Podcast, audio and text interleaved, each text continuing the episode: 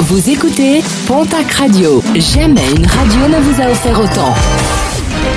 L'information locale à 9h, c'est sur Pontac Radio. Bonjour Jean-Marc Courage Sénac. Bienvenue à vous et merci d'être chaque jour de plus en plus nombreux à nous rejoindre.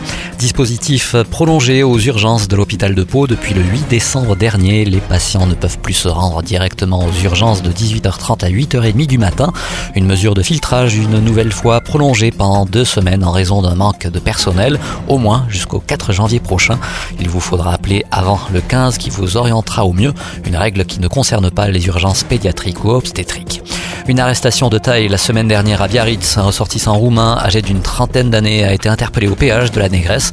Ce dernier faisait l'objet d'un mandat d'arrêt européen. Ce dernier est accusé de proxénétisme, de traite d'êtres humains, d'un viol et de violences aggravées commis cette année au Danemark.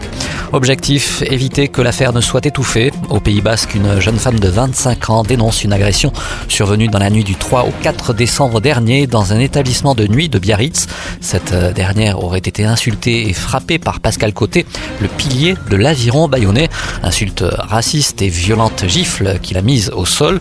Le joueur, visiblement alcoolisé, se serait également fait remarquer en urinant au milieu de la piste au cours de la soirée. Ce dernier a été entendu par la police. Une euh, bonne nouvelle pour votre porte-monnaie, les tarifs de stationnement n'augmenteront pas à Lourdes l'année prochaine, décision actée lors du dernier conseil municipal la semaine dernière. L'heure de gratuité reste par ailleurs valable dans le centre-ville.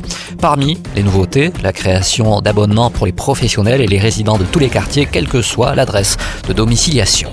Et puis dans le Gers, la 16e édition du festival Welcome in Sigani se déroulera du 28 au 30 avril prochain à Seissan.